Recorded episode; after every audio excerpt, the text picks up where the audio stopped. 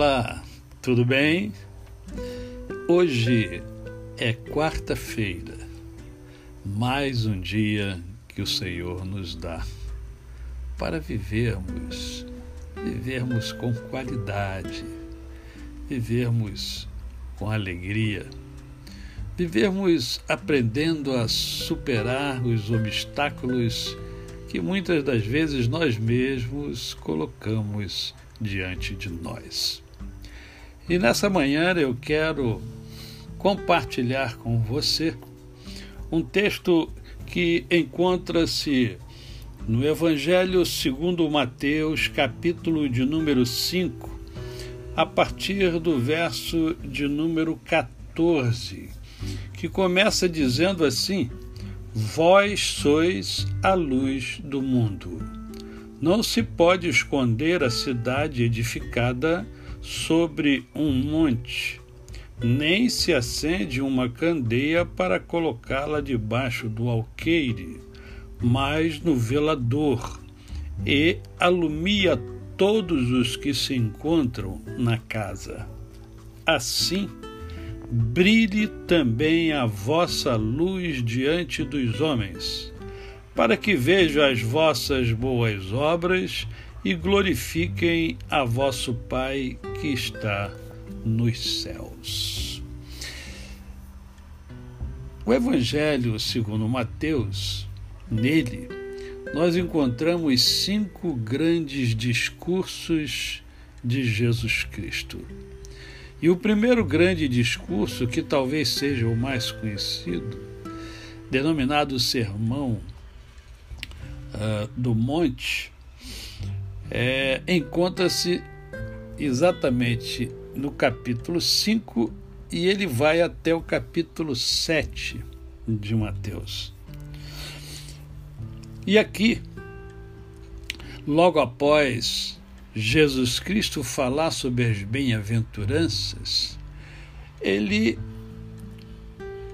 conclui falando para os seus discípulos o seguinte: olha, vocês são a luz do mundo. Vocês são a luz do mundo. E por que que Jesus fala isso? Jesus fala isso porque é, Deus deu a mim e a você luz própria. Nós somos seres iluminados. Cada um tem o seu brilho. E é por isso que ele fala: olha, vós sois a luz do mundo. O que vocês precisam fazer agora é brilhar, é permitir que essa luz brilhe. O grande problema é que muita gente não consegue perceber a sua própria luz justamente por estar olhando a luz do outro preocupa-se de, demasiadamente com o sucesso do outro, com o brilho do outro, com a inteligência do outro, com a felicidade do outro, com aquilo que o outro conquistou, com aquilo que o outro tem. E esquece da sua própria luz.